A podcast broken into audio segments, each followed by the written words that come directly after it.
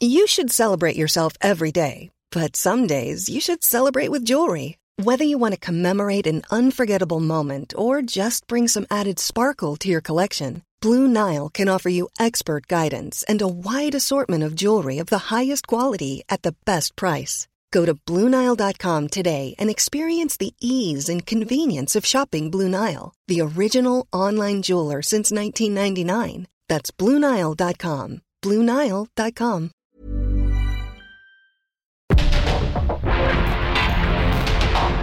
Porque el mundo actual no se entendería sin la economía, las finanzas y los negocios. Acompaña a Mario Maldonado, el columnista de negocios más joven y objetivo del periodismo financiero en su programa. Bitácora de negocios. ¿Qué tal? ¿Cómo están? Muy buenos días. Bienvenidos a Bitácora de negocios. Yo soy Mario Maldonado y qué gusto me da saludarlos en este miércoles 14 de febrero del 2022. Hoy es el Día del Amor y la Amistad. Así que muchos eh, saludos a todos y a todas quienes nos escuchan desde tempranito y quienes van a celebrar este día del amor y la amistad o día de San Valentín, el 14 de febrero. Así que, bueno, pues eh, saludos a quienes nos están escuchando en la Ciudad de México y en, la, en el Valle de México por la 98.5 de FM, a quienes nos escuchan en el resto de la República Mexicana a través de las estaciones del Heraldo Radio en el sur de los Estados Unidos, en cualquier parte del mundo, en la radio por internet y en el podcast de Bitácora de Negocios. A todos y a todas, de verdad, muchísimas, muchísimas gracias como siempre por madrugar con nosotros en estas frecuencias del Heraldo Radio. Vamos a entrarle ahora sí a los temas, a la información. Vamos a hablar en unos minutos más con Roberto Aguilar. Lo más importante que sucede en las bolsas y en los mercados financieros. El dato de inflación de Estados Unidos fue mayor a lo esperado y enfría una apuesta de baja de tasas de interés pronto. Se ve hasta junio que la Reserva Federal pueda recortar las tasas de interés en los Estados Unidos. La eurozona libra recesión en 2023, pero la economía alemana sigue retrocediendo. Fuerte baja de reservas de Estados Unidos y confirmación de mayor demanda revierten la caída del petróleo. Vamos a platicar también con Ramón de la Rosa, subdirector de Economía en Actimber, sobre la inflación en eh, enero. Vamos a analizar el dato que estuvo pues bastante alto la inflación eh, en Estados Unidos. Bueno, de 3.1% la inflación de Estados Unidos, porque la de México sí es la que estuvo bastante alta. Ya, ya la platicamos, de hecho, en su momento con él. Y vamos a hablar ahora de lo que pasa en Estados Unidos y de la Reserva Federal que guía de alguna manera a los bancos centrales, incluido el Banco de México, para eh, tomar decisiones de política monetaria. Así que vamos a hablar más a detalle con Ramón de la Rosa de estos datos de Estados Unidos y de cómo vendrá la desaceleración económica mundial también y de Estados Unidos para este año 2024 y los efectos que tendrá para México en su comercio internacional, en las inversiones, el turismo, las remesas, en fin, todo lo que México eh, tiene de, relaciones económicas con los Estados Unidos. Vamos a hablar con eh, César Augusto Rivera, investigación en transición energética y medio ambiente del CIEP. Vamos a hablar de este, de este decreto del presidente López Obrador para condonarle impuestos a petróleos mexicanos por unas cantidades multimillonarias porque Pemex está al borde de la quiebra. Lo hemos platicado aquí varias veces. Ayer mismo platicábamos de la calificación que le bajó Moody's a petróleos mexicanos por el mal perfil financiero que tiene, por las deudas tan grandes que tiene con los eh, inversionistas internacionales y nacionales, con los proveedores, en fin. Vaya que está eh, en un muy mal momento Petróleos Mexicanos. Vamos a hablar de todo eso con César Augusto Rivera, vamos a hablar con Miguel Ángel Santiago Solís, también coordinador nacional de la Alianza Mexicano, Mexicana de Transportistas. Viene este, este paro de transportistas, esta eh, pues manifestación que se había aplazado, digamos por lo menos la manifestación masiva, porque eh, solicitan al gobierno que haya mejores condiciones de seguridad en las carreteras. Se hicieron mesas de trabajo, se sentaron con la Secretaría de Gobernación, con la Secretaría de Seguridad, con la Guardia Nacional, en fin, y al parecer pues no se han atendido sus peticiones, seguramente siguen sufriendo los robos, las extorsiones en las autopistas del país, en las carreteras. Y viene otro paro de esta organización de, de los transportistas en general en todo el país. Así que vamos a platicar de ese asunto también. Y vamos a hablar un poquito más del Super Bowl y de los ratings y también de eh, las audiencias y lo que están haciendo también las empresas de eh, video en streaming y de, y de producción de contenidos para eh, pues que estas audiencias del Super Bowl pues puedan ser más rentables que lo que lo son ya actualmente. Así que le vamos a entrar a estos y otros temas hoy aquí en Bitácora de Negocios. Quédense con nosotros de aquí hasta las 7 de la mañana. Vamos al resumen de las noticias más importantes para comenzar este día con Jesús Espinosa. Ante la situación financiera y de deuda de petróleos mexicanos, el economista en jefe de Bank of America para México, Carlos Capistrán, consideró que la petrolera será el mayor riesgo fiscal para el próximo gobierno y de mantenerse un elevado déficit, empezará a afectar en la calificación soberana del país. De acuerdo con las estadísticas que obran en la Gerencia de Estrategia y Sistemas de Seguridad y Monitoreo de Petróleos Mexicanos, al cierre del 2023 se registraron 14.890 tomas clandestinas en el país, el dato más alto de la actual administración.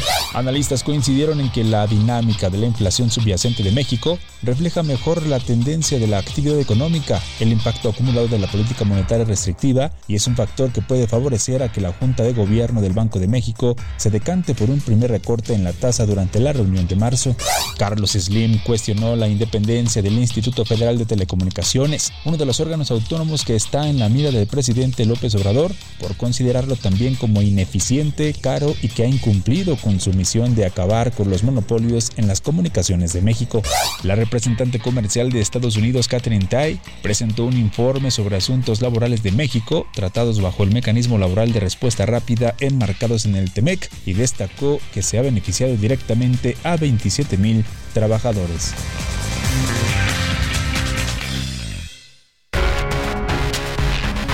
El editorial.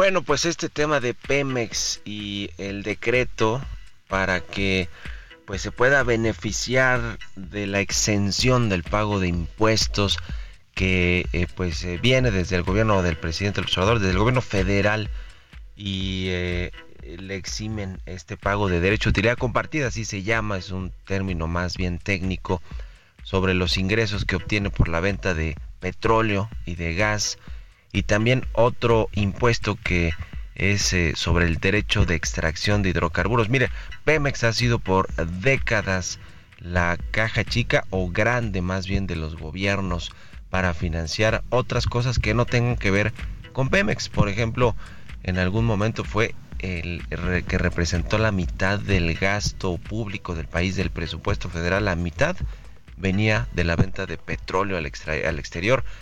Era una economía petrolizada como se le conocía.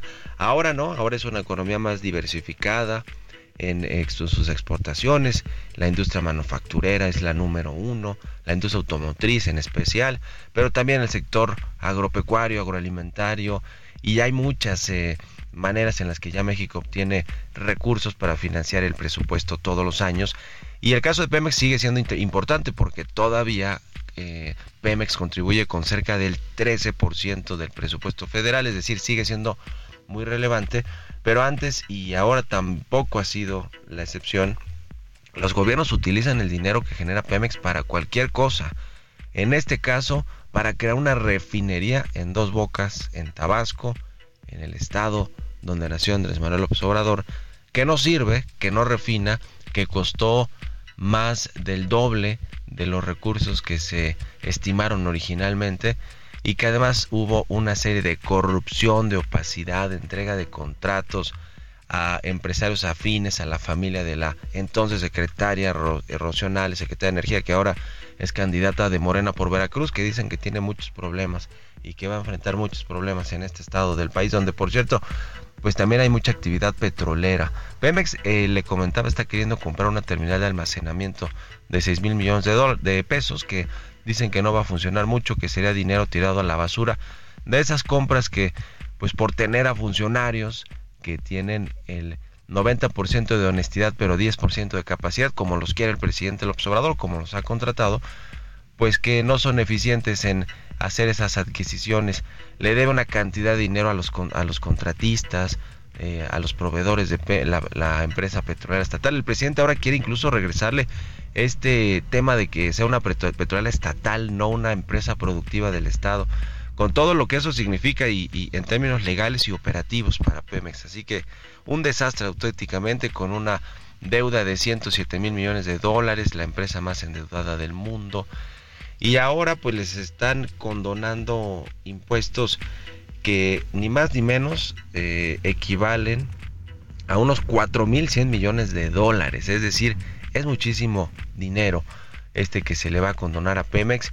¿Por qué? Pues porque tiene muchas deudas, tiene una baja operación, producción, no está vendiendo hoy a como quisiera vender el petróleo porque los precios internacionales no están tan altos. En fin, tiene grandes problemas Pemex y sale a su rescate la Secretaría de Hacienda, como ya había salido en ocasiones anteriores, no solo para darle dinero, transferirle dinero directamente a Pemex, sino para eh, reducir el pago de impuestos y también para salir la Secretaría de Hacienda a refinanciar deuda de Pemex, ¿eh? porque Pemex no tiene grado de inversión, sus bonos están cerca de ser chatarra, eh, o, o, ya son más bien grados especulativos, se consideran algo así como chatarra, pero más bien están cerca de una eh, de, un, de un posible impago, aunque el gobierno es el que siempre respalda su deuda, y por lo tanto para salir a refinanciarse, pues tiene que pagar tasas mucho más altas que las que puede pagar el gobierno. En fin, el gobierno al rescate de Pemex, o qué digo el gobierno, los mexicanos que somos los que pagamos el los impuestos y financiamos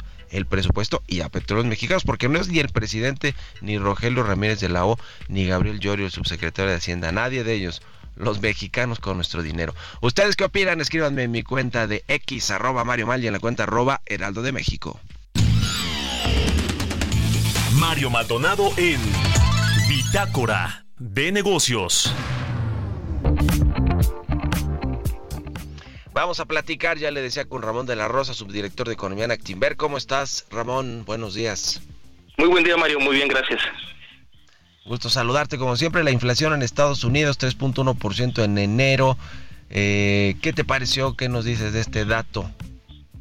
Es un buen dato, bajó del 3.4% al 3.1%, como bien dices. Sin embargo, eh, hacia adentro, Mario, sigue habiendo mucha heterogeneidad y creo que eso es lo que tiene confundido los mercados acerca de cuándo va a comenzar los recortes por parte de la Fed, ¿no? Por ejemplo, la subyacente se, estancó en 3.9, pero cuando vamos escarbando un poco los componentes, la parte de mercancías eh, trae una inflación anual de menos 0.3, o sea, ya, ya está negativa, eh, ligeramente, pero ya lo está mientras que servicios eh, trae todavía una inflación del 5.4. Entonces, eh, algunos de estos componentes en Estados Unidos pueden utilizarse como indicadores adelantados de hacia dónde va la inflación. Eh, el mercado esperaba que ya, por ejemplo, en marzo la Fed pudiera cortar tasas con esta reducción que tienen los precios de las mercancías, pero eh, tras el último dato, donde se esperaba una inflación de 2.9 y fue de 3.1, pues ahora el mercado está pensando que incluso ni siquiera podría ser en mayo. La probabilidad para un recorte en mayo está en cerca del 38% y ahora ya se fue hacia junio, ¿no? Entonces, el mercado está confundido, eh, muestra de eso fue el comportamiento de ayer de los mercados, ¿no? Las tasas se volvieron a subir, las de largo plazo, las bolsas cayeron casi un y medio por ciento pero diría yo que en general se va observando un proceso deflacionario con algunos rubros que muestran resistencia, sobre todo en la parte de servicios. Sí.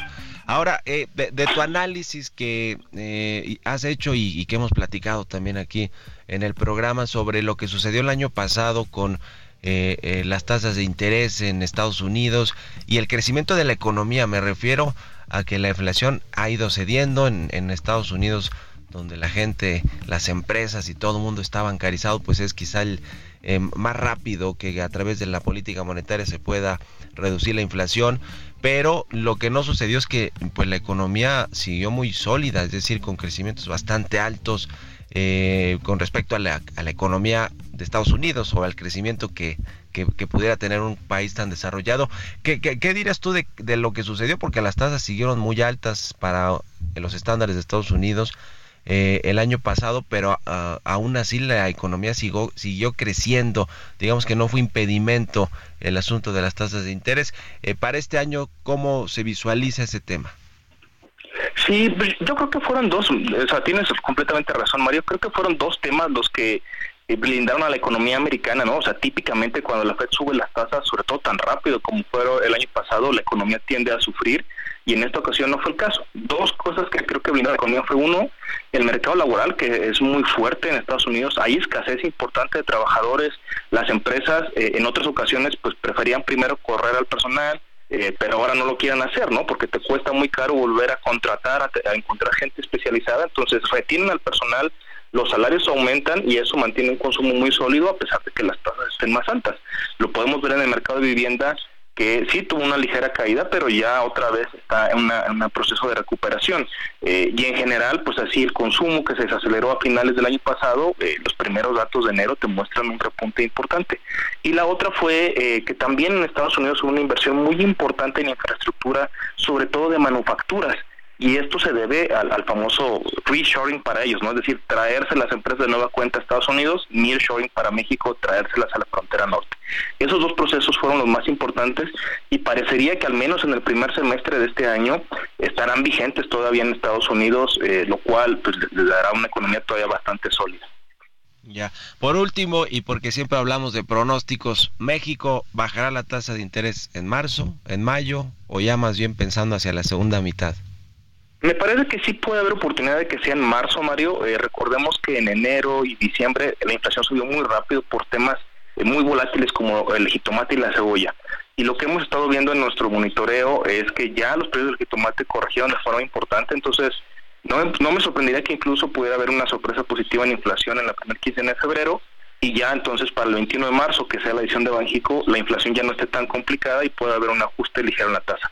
Recordar que este ajuste no implica que ya una, una política monetaria laxa, sigue siendo muy restrictiva, sobre todo si la vemos en tasa real, ¿no? Sigue siendo una postura restrictiva que, que asegurará que Banjico lleve la inflación hacia su meta.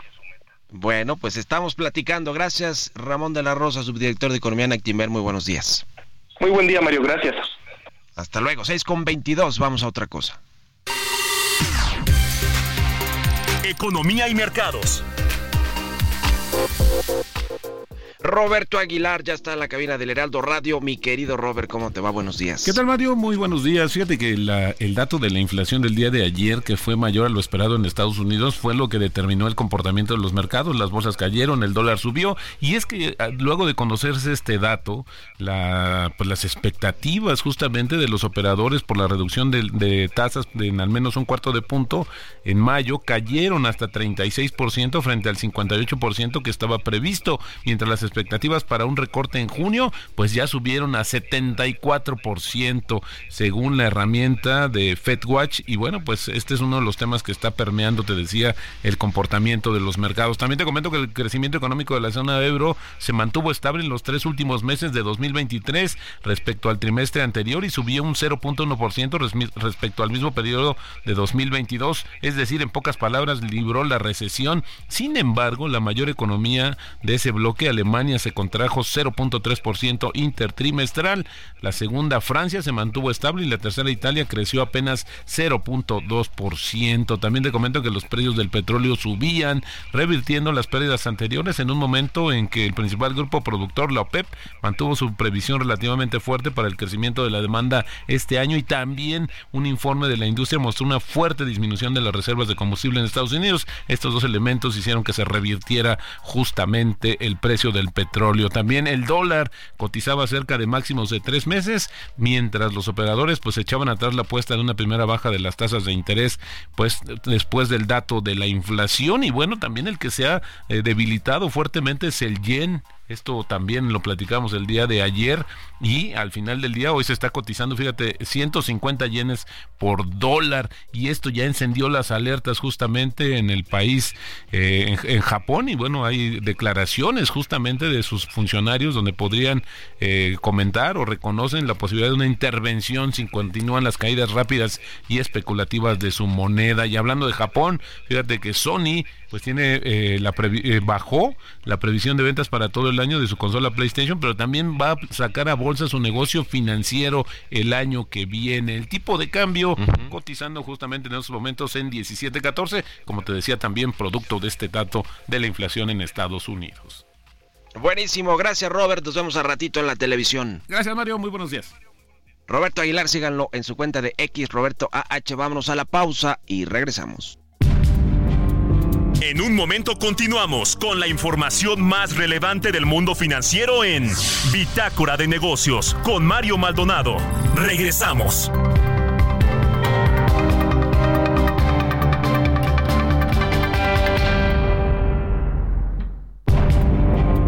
Estamos de vuelta en Bitácora de Negocios con Mario Maldonado. Ya estamos de regreso aquí en Bitácora de Negocios. Son las 6 de la mañana con 31 minutos, tiempo del centro de México. Fíjese que a propósito, fíjense que a propósito de el día de San Valentín o del amor y la amistad, eh, me puse a buscar ahí un poquito cuál es el origen. Tiene un origen católico este tema de San Valentín de Roma relacionado con el concepto universal del amor y la afectividad, originado por la Iglesia Católica como contrapeso de las festividades paganas que se realizaban en el Imperio Romano. También es una de las primeras fiestas que significaron la expansión del cristianismo en eh, toda Roma. En fin, bueno, pues eh, como sea, es de estos días donde hay restaurantes llenos, eh, reuniones entre amigos, entre parejas, entre novios, novias, esposos, esposas, o, del sexo que sea, pues, ¿no? Vaya. Eh, así que, bueno, y, hay quienes lo critican mucho porque es un día donde hay mucho consumismo, le llaman, ¿no? ¿No? Donde todo está caro, donde hay mucha, una alta demanda de todo esto. No se diga las flores, ¿no? Los ramos de flores y los arreglos y etcétera. Vaya que, que suben de precio. ¿Cuántas veces has llevado? Hiring for your small business? If you're not looking for professionals on LinkedIn, you're looking in the wrong place. That's like looking for your car keys in a fish tank. LinkedIn helps you hire professionals you can't find anywhere else, even those who aren't actively searching for a new job but might be open to the perfect role. In a given month, over 70% of LinkedIn users don't even visit other leading job sites. So start looking in the right place. With LinkedIn, you can hire professionals like a professional. Post your free job on linkedin.com slash people today. Flores en 14 de febrero, Chucho. Tú, Quique. Robert, Robert se ve que sí es un... Es un... apasionado de todos de estos de estas fechas. Robert no necesita fecha, dice. No necesita que sea 14 de febrero para llevar flores. Bueno, no, pues un, un saludo a todos los enamorados y las enamoradas en este día. Se puede hablar un poquito, me puedes poner otra otra canción para hablar más del Día del Amor y la Amistad.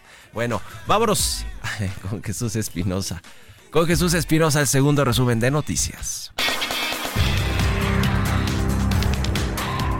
El economista en jefe de Bank of America para México, Carlos Capistrán, consideró que las elecciones presidenciales de México este año no son un tema que preocupe a los inversionistas, por lo que no esperan alguna sorpresa y el nearshoring dijo es una gran oportunidad que seguirá. Un análisis de HR Ratings indica que el año pasado el gobierno federal destinó 4.13% del Producto Interno Bruto al pago de las pensiones IMSS, ISTE, CFE y Pemex, también llamadas pensiones contributivas. El secretario de Turismo del Gobierno de México, Miguel Torruco, informó que el ingreso de divisas por visitantes internacionales durante 2023 ascendió a 30.809 millones de dólares y calificó el hecho como un nuevo récord histórico. El Servicio de Administración Tributaria advirtió que las organizaciones civiles y los fideicomisos autorizados para recibir donativos tienen hasta el 15 de febrero para presentar su declaración anual de impuestos.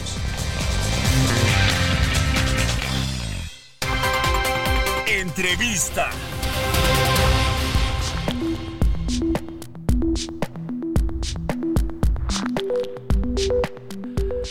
Y bien, ya les decía, vamos a platicar con César Augusto Rivera. Él es investigador en transición energética y medio ambiente del Centro de Investigación Económica y Presupuestaria, el CIEP. ¿Cómo estás, César? Buenos días. ¿Qué tal, Mario? Buenos días. Muchas gracias por la invitación. Gracias a ti por tomarnos estos minutos. Bueno, pues vaya anuncio el que hizo ayer eh, Pemex y el gobierno federal, o este decreto de condonarle impuestos, utilidades de derechos por compartida, el, el, DUC, ¿no? El derecho de utilidad compartida más bien, el impuesto a la extracción. ¿Cómo ves este asunto? Porque mm, Pemex es, como se dice, eh, digamos, para describirla a la empresa petrolera mexicana de forma más simple, es un barril sin fondo. Dinero y dinero acarretadas le llegan del presupuesto, de la, de la condonación de impuestos, de, eh, pues sí, de flexibilizar ese régimen fiscal que tiene. Tiene una enorme deuda financiera, enormes deudas con proveedores. Y bueno, pues se, se, le tiene, sin embargo, a pesar de todo esto, que seguir inyectando dinero porque precisamente esa deuda que tiene con eh, los inversionistas está respaldada por el gobierno, ni más ni menos, es decir, por México, es decir, por todos los mexicanos. ¿En qué situación está Petróleos Mexicanos? Me refiero con estas ayudas que les está dando el gobierno federal y qué significarán para la empresa petrolera, César.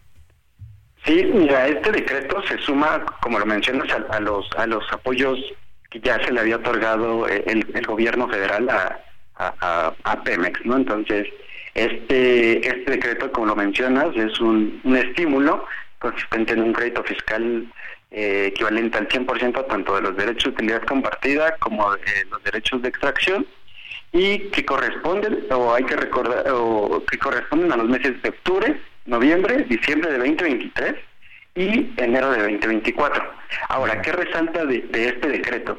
Eh, lo que resalta es que si bien ya se había dado en, años anteriores este tipo de apoyos, eh, resalta que al menos con los datos que tenemos hasta ahora, podría ser el más alto eh, de los estímulos fiscales. Entonces, ahora, ¿qué sucede?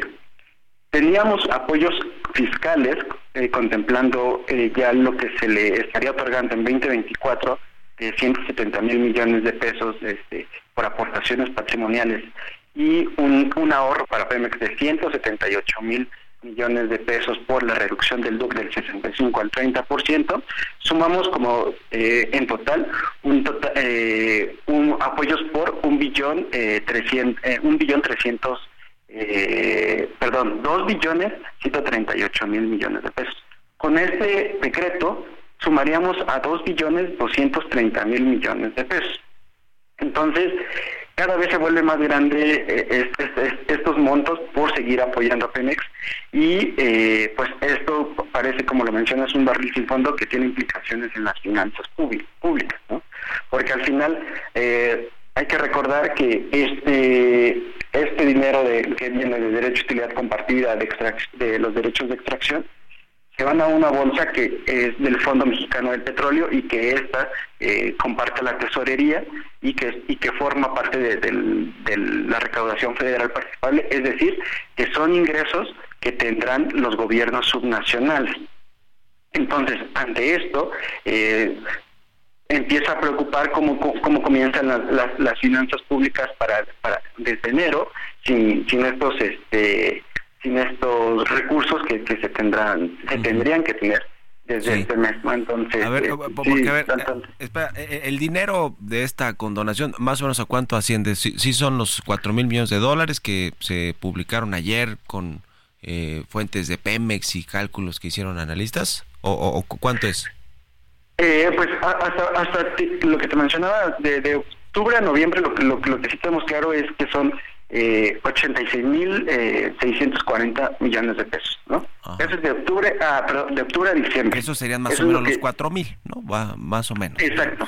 que, que, ya se debieron de haber cubierto o ya se cubrieron eh, o ya se apagaron porque estos estos derechos se pagan mensualmente. Entonces, aquí lo que va a suceder tendría que ser un mecanismo tal vez de con la, con la declaración anual en la que se otorgue una devolución entonces sí va a ser importante este mecanismo y este, que se vaya a, utilizar. ¿no? Ahora, mencionas el tema de las finanzas públicas porque este dinero que se le devuelve a Pemex o que no se le cobra por los impuestos es dinero que se utiliza para financiar el presupuesto, el gasto público, que por cierto este año es enorme, de 9 billones de pesos. Eh, y, bueno, pues tendrá que cubrir el gobierno eh, ese faltante pues con otra cosa o recortar ese dinero al gasto, ¿no?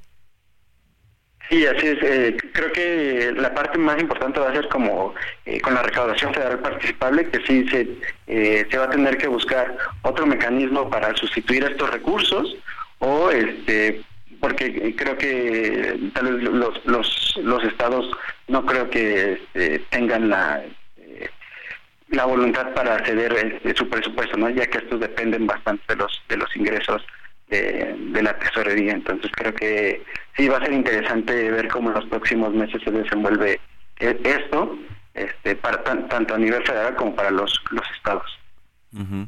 ¿Qué pasa con la deuda que tiene Pemex con sus proveedores, con los contratistas que pues eh, hay muchas quejas, incluso ya algunas empresas extranjeras en su momento pues han decidido eh, frenar sus actividades que tienen con Pemex en algunos proyectos por la falta de, de pago.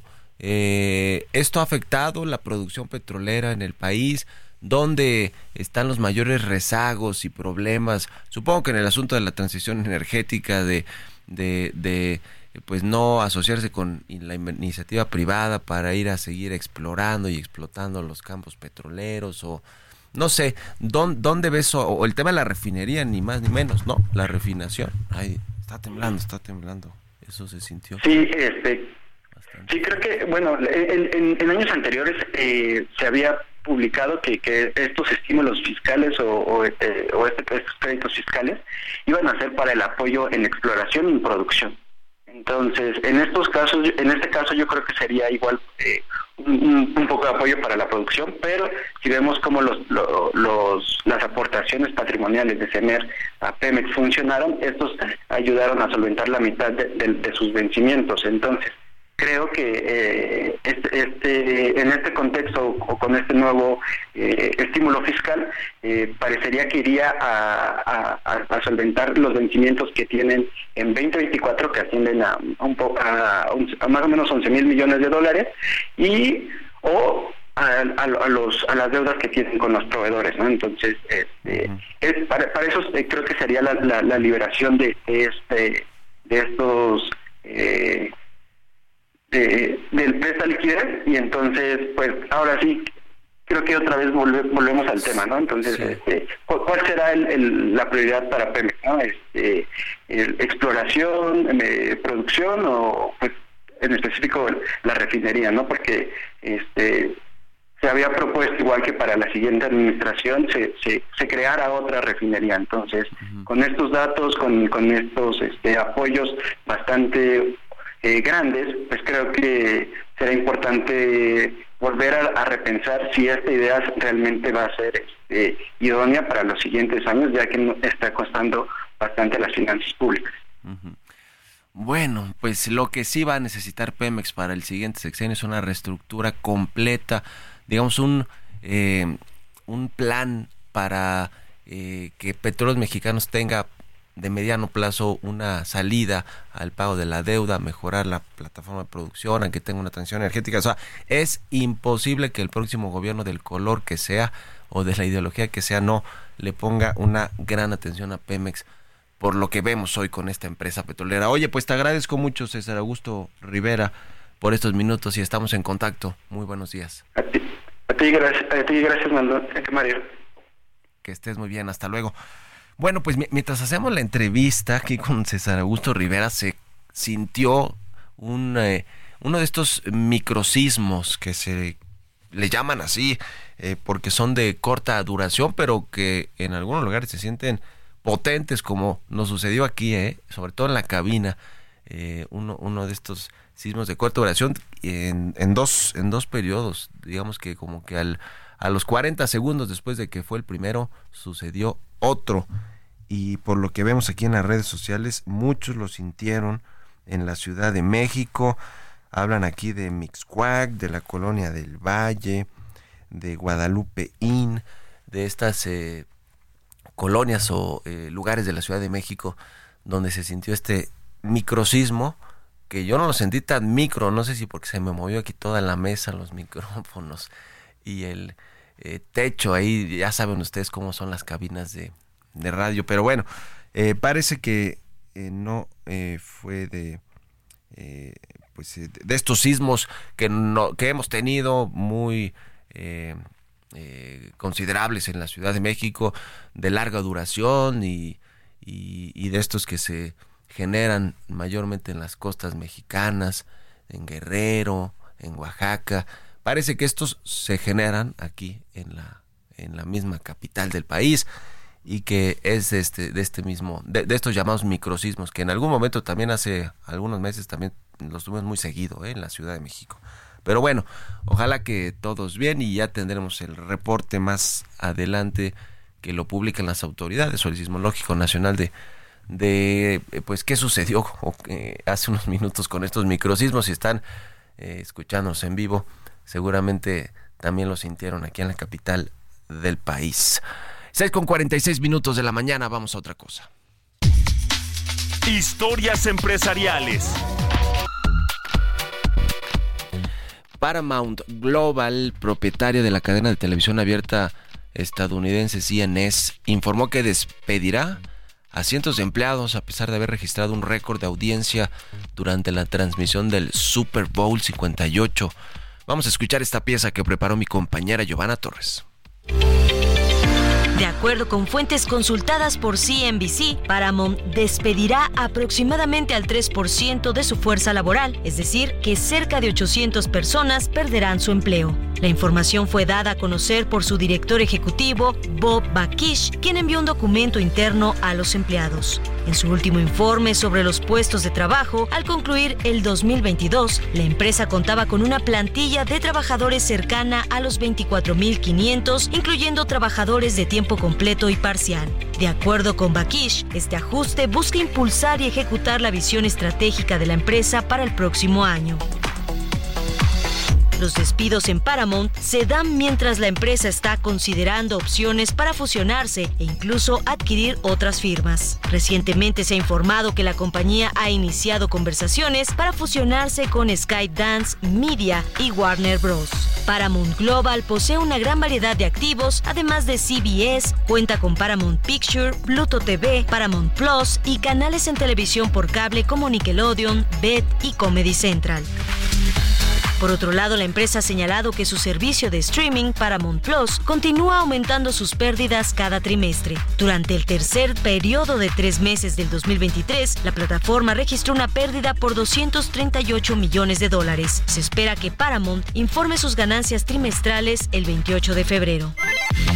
El Super Bowl 58 fue el programa de televisión más visto en la historia de Estados Unidos. Se estima que más de 123 millones de personas estuvieron atentos al encuentro a través de diferentes plataformas. Asimismo, la cadena propietaria de Paramount obtuvo decenas de millones de dólares en ingresos adicionales debido a que el encuentro entre Kansas City y San Francisco se extendió a tiempo extra. Para Bitácora de Negocios, Giovanna Torres.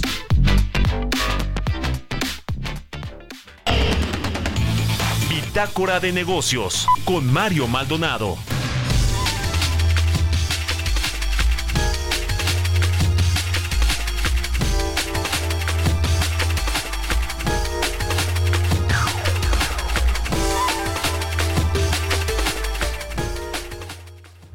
Bueno, pues eh, ya le platicaba también sobre estas marchas, movilizaciones que están de nueva cuenta planeadas para el próximo, para mañana, 15 de febrero en el país, después de que el 5 de febrero se logró desactivar parte de estas movilizaciones porque la Secretaría de Gobernación, la Secretaría de Seguridad y la Guardia Nacional accedieron a mesas de trabajo para escuchar las demandas de los transportistas, pero bueno, pues ahora lo que dicen es que no los escucharon y que va el paro en serio este próximo 15 de febrero. Está en la línea telefónica Miguel Ángel Santiago Solís, coordinador nacional de la Alianza Mexicana de Organizaciones de Transportistas. Miguel Ángel, buenos días, ¿cómo estás? Bien, bien, Jesús, a ti, a ti, Mario Maldonado, Jesús, te, tomó la, la, comunicación originalmente. Oye, a ver, platícanos, mañana qué va a haber, cuántas transportistas, por qué lo están decidiendo llevar a cabo mañana este paro, eh, no los han escuchado en las mesas de negociación. Cuéntanos, por favor. Ah, mira, te comento. Eh, desafortunadamente, desde hace un tiempo hemos estado viviendo situaciones este, y omisiones por parte de quienes están a cargo de la seguridad y el alma mater que es la Secretaría de Infraestructura, Comunicaciones y Transportes. Sí. Eh, sí, entonces... sí, adelante, adelante, adelante. ¿Qué más decir? Ah, sí, pues sí, son, son situaciones que estamos viviendo. Parte de ellos es la, la inseguridad como tema principal de lo que vivimos. Este, pues las extorsiones, la, abuso de autoridad, y pues cuando te accidentas o pasas una eventualidad, pues las grúas que no han podido este, en este caso, hacerlas entender que todo lo que hacen es un tema fraudulento, no nomás para el transporte, para la ciudadanía. Entonces, pues no, no vemos nosotros una respuesta clara, simplemente palabras y más palabras. ¿Cuántos transportistas nos decía que van a participar aproximadamente en estas movilizaciones? Me imagino que van a estar en todo el país, van a tener algún lugar donde eh, van a iniciar, no sé, las del 5 de febrero, algunas estuvieron concentradas en el tramo, en el, en el eh, Arco Norte, eh, la salida hacia Querétaro. ¿Dónde y cuándo y cuántos?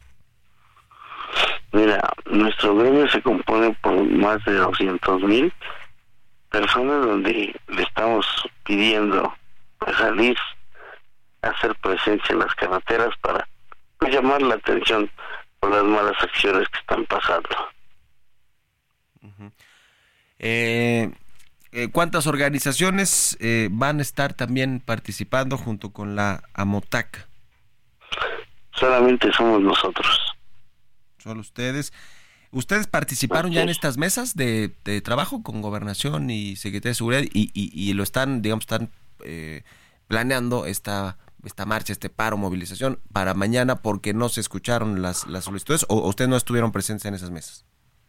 Dicho nosotros el día de ayer fue la, la mesa, la primera mesa que, o la segunda después de que fue allá en, en, este, en Puebla, la otra mesa la llevamos aquí en Gobernación y efectivamente este estuvimos presentes solamente a votar ¿Qué es lo que puntualmente piden? A ver, que cesen las extorsiones, los robos, atracos, inseguridad en las carreteras, pero puntualmente, ¿qué le piden al gobierno que haga de corto plazo? Es decir, más efectivos de la Guardia Nacional en las carreteras, eh, más inversión. Eh, ¿Qué es exactamente lo que les piden y lo que no les han cumplido?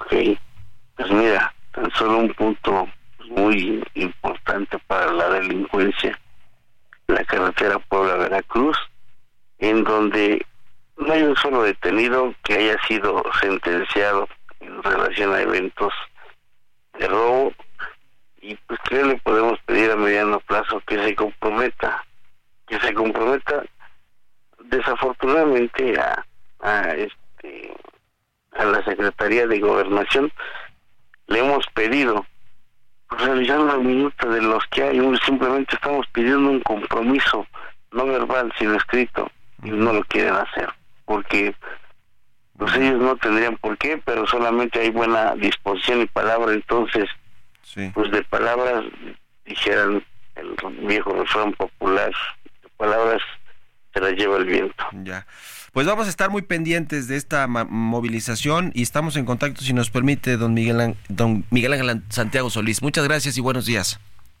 Gracias. Hasta luego, que esté bien. Nos despedimos, gracias por habernos escuchado. Este miércoles se quedan con Sergio Lupita. Nos vamos a la televisión, al canal 8 de la televisión abierta, a las noticias de la mañana. Muy buenos días y nos escuchamos mañana a las 6. Esto fue Bitácora de Negocios con Mario Maldonado.